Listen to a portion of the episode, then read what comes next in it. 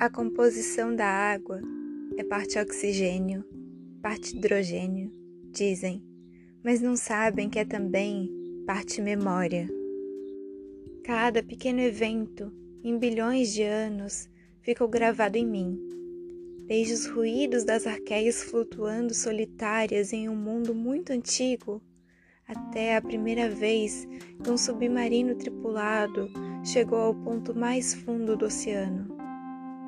O gosto salgado carrega um vestígio dessas histórias, como lágrimas que salgam a boca quando escorrem pelo rosto, preenchidas não apenas de sais, mas de sentimentos e lembranças. Foi há tanto tempo, anos, décadas talvez, algum punhado de séculos. O que são as eras quando se tem a idade do planeta?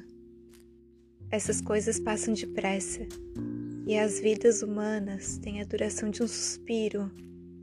Mas não esqueço, porque a memória está compartimentada em um número inconcebível de coisas vivas.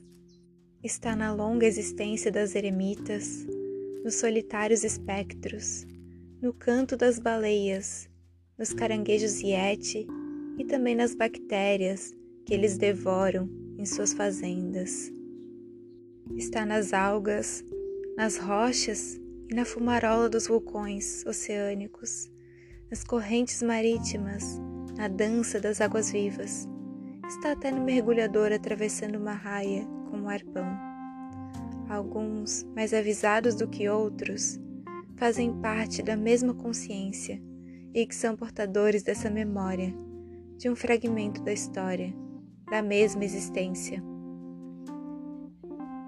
Trecho do livro As Águas Vivas Não Sabem de Si, de Aline Valek.